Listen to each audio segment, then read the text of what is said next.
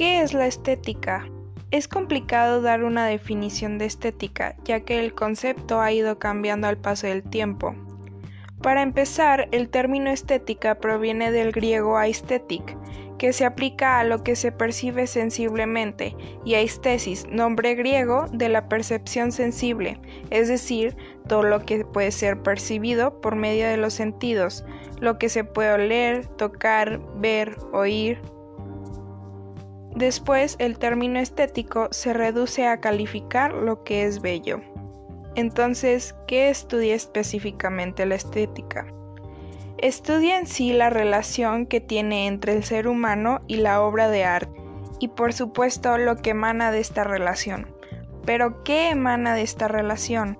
Los sentimientos, emociones que surgen cuando el ser humano contempla el arte.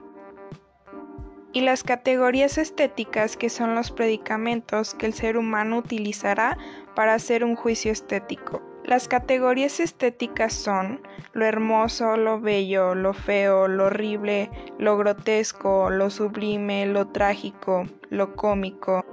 Y entonces, en esta experiencia que tiene el ser humano con la obra de arte, hará juicios tales como la obra de arte es hermosa, es horrible, la obra de arte es sublime, etc.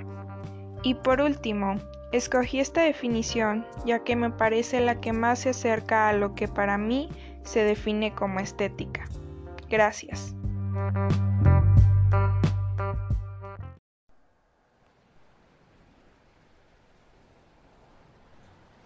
Día de Muertos es considerado una de las tradiciones más representativas de nuestra cultura mexicana, la cual se acostumbra a celebrar a partir del día primero de noviembre dedicada a todos los santos, en especial niños fallecidos, y el 2 de noviembre dedicado a los adultos.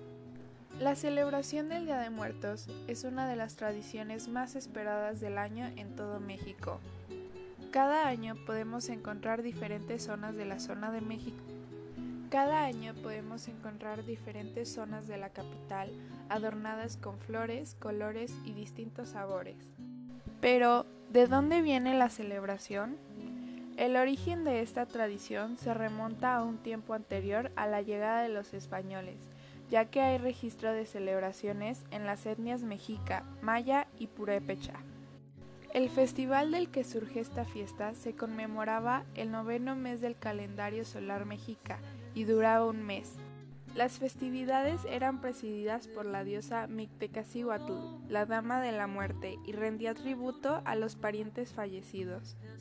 Ahora les voy a explicar el significado del altar de muertos y sus ofrendas.